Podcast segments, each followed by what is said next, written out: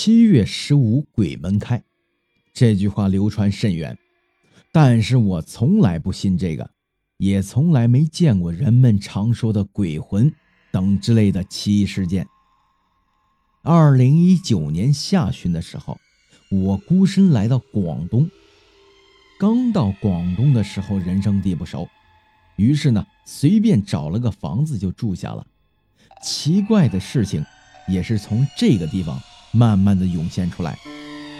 刚住到这个地方的时候，每天晚上都会梦到一个红衣女人，她就坐在那里一动不动。每当我马上要走近她的时候，总是会醒过来。有天晚上我回家的时候，经过一个十字路口，看到一个老太太，这个老太太就蹲在路边。一边烧着纸，一边嘴里还在念叨着什么。当时也没太在意，急匆匆的就回到了家。大概两周后的一个晚上，也就是七月十五的这天，我同往常一样，下班后买了菜就回到住的地方，吃过饭就早早的休息了。但当我朦朦胧胧的睡着以后，我竟然惊奇的发现。那个女人竟然坐到了我的床边。她身着一身红色的连衣裙，一头乌黑的长发，她就这样背对着我，静静地坐在那里。我想开口问她是谁，但是无论我怎样的用力，我的身体都动不了，想喊救命也发不出任何声音，我就只能死死地盯着她。可能是他感受到了我的注视，他竟然缓缓地回过了头。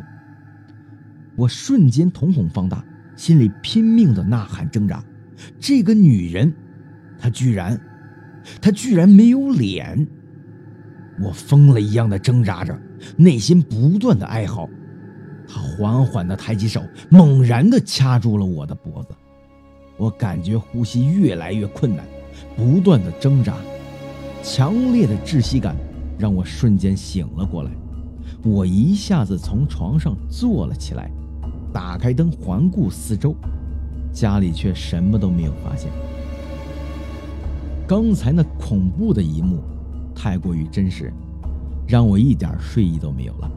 我起身点根烟，辛辣的烟草味让我心情稍微缓和了一些。第二天呢？我把这个事情就告诉了邻居，顺便想跟他打听打听这个房子以前的事儿。邻居就跟我说，这个房子以前住着一个小姑娘，因为跟男朋友吵架，一时想不开就跳楼自杀了，留下一个年迈的母亲。每到七月十五的时候，她就会在这个地方烧纸给她的女儿，而且。她跳楼时穿的就是那件红色的连衣裙。听完这些以后，突如其来的让我感觉背后一阵发凉。当天我就收拾东西搬了出去。本期故事到这里就结束了。如果你们有什么雷同的，或者是亲身经历的，可以在下方留言。